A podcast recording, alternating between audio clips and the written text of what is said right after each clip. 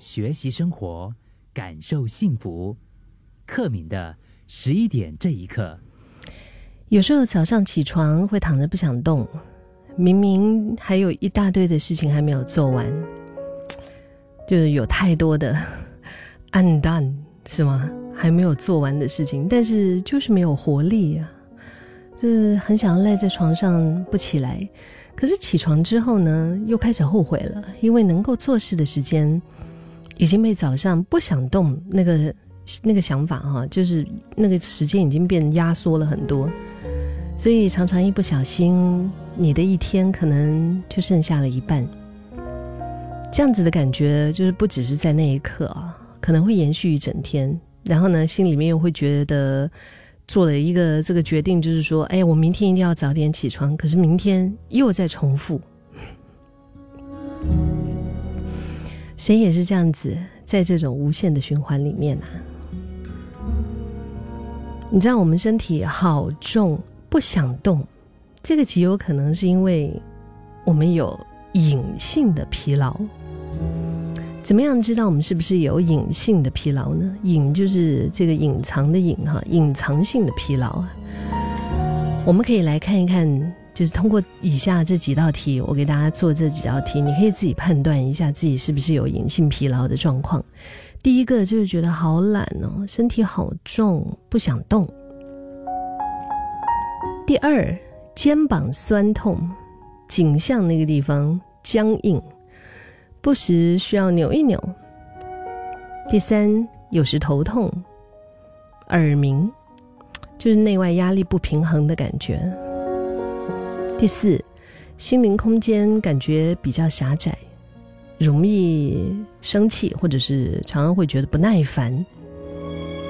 第五，肠胃不顺畅，感觉消化不良、不适。好。有吗？有这些状况吗？这个是日本精神科医师奥田红美所特别整理出来的。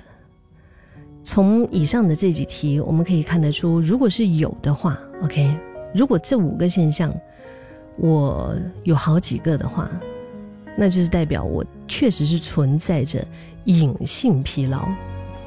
就是不想动啊，肩膀酸痛啊，颈部很僵硬啊，然后有时候会头痛啊，觉得内外压力不平衡啊，有时候不耐烦呐，有时候肠胃不好啊，消化不好啊，然后要上厕所又没时间，然后又觉得哇，整个肚子又不舒服。OK，嗯，那就是就是你啦说的。为什么会产生隐性疲劳呢？因为有一些负能量是很细微的。但是有累积、有复利的特性，因此长时间下来也会成为负担疲劳，所以我们很难自己察觉。但是确实已经为身体带来了重量。比如，虽然不是上班的时间哈，但是你也会有一些就是那种 on call 的工作性质，嗯，就是你下班了，你还要再接着再忙。你下班了之后，你工作完成了之后，你又再开始忙别的，斜杠可能就特别会经历这种，嗯，还有就是突然间你工作完了之后，可能也有一些其他的这种 on call 的工作的又给你，要叫你赶那个，比如说 PowerPoint 啊，然后因为明天要开会啊，你需要准备啊。像我的工作也是，比如说，诶，我明天的工作，我们有一个与生俱来的这种就是戏剧营的工作方啊，所以。明天后天这两个周，这个周末也是我会从早到晚都在工作，就是那个不只是工作的时间，包括预备的时间，它也是时间。嗯，所以这些东西它会压在你的心上，就是会变得越来越多。而这种细微、没有急切的破坏性的负能量，其实常常是隐性疲劳累积的一个原因。也或者你有一些心理压力，或者你有一些秘密不能够跟别人分享，它也是会成为一种，就是对你健康产生破坏性的负能量，就是会让你莫名的心累，就对了。怎么样释放隐性疲劳啊？这如果是用一句话，心药还心心病还需心药医，你会不会觉得太敷衍了？可是这确实是啊。那其他的事我们可以做些什么呢？怎么释放这种隐性疲劳呢？